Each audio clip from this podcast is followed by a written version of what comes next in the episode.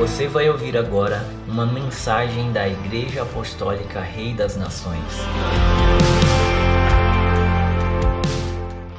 Olá, que alegria poder chegar até você mais uma vez. Nós temos o canal Edificando o Reino, onde nós estamos colocando matérias, assuntos muito importantes para abençoar e edificar o teu coração. Estamos tratando aí com os fundamentos elementares da doutrina ou rudimentos da fé cristã, lá em Hebreus 6, versículo 1 e 2. Durante o mês de julho, todos estivemos aí nas quatro semanas conversando com você acerca do arrependimento de obras mortas.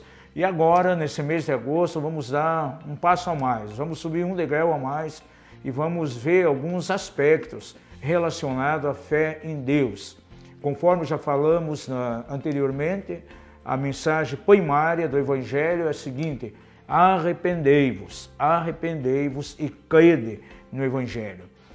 A fé em Deus é o segundo fundamento e ela vai juntamente com o arrependimento. É isso que nos, nos introduz à salvação, nos introduz ao reino de Deus. E a palavra do Senhor declara a nós, Efésios capítulo 2, verso 8, nos fala de uma maneira tão clara: Porque pela graça sois salvos, por meio da fé. E isso não vem de vós, é dom de Deus. Não vem das obras para que ninguém se glorie. Então veja, a fé é o elemento, na verdade, que nos introduz à salvação, nos introduz ao reino de Deus. Também a palavra do Senhor declara ainda, lá no Evangelho de João, no capítulo 1, diz o seguinte: que todos quantos o receberam e aos que creem em seu nome, deu-lhes o poder de se tornarem filhos de Deus. Então, crer na pessoa de Jesus envolve verdadeiramente o exercício da nossa fé. E é um elemento muito importante, por isso nós queremos considerar durante esse mês de agosto, esse segundo rudimento.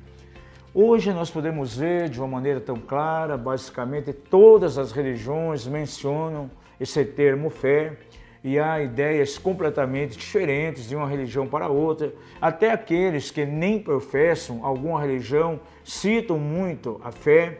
Há muitas definições, porém nós queremos considerar aquilo que a palavra de Deus diz independente das definições e interpretações que são feitas. Nós queremos fixar naquilo que a palavra de Deus declara quanto à fé. Há duas características bem básicas. Primeiro, a fé se origina na palavra de Deus. Por isso está escrito em Romanos que a fé vem pelo ouvir e ouvir a palavra de Deus. O segundo aspecto é que a fé sempre estará relacionado de uma maneira, de uma forma direta com a palavra de Deus. Então, desprezando qualquer tipo de outra definição, interpretação, vamos nos fixar nesses dois fundamentos. A Bíblia nos dá de maneira tão clara também, lá em Hebreus 11, capítulo 11, o verso 1, um conceito, uma definição do que é, na verdade, a fé. Hebreus 11, o verso 1, traz uma definição acerca da fé.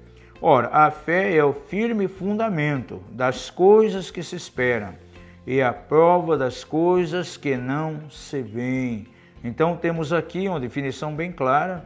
A fé é o firme fundamento, ou seja, é a convicção. Algumas pessoas confundem a fé com a esperança.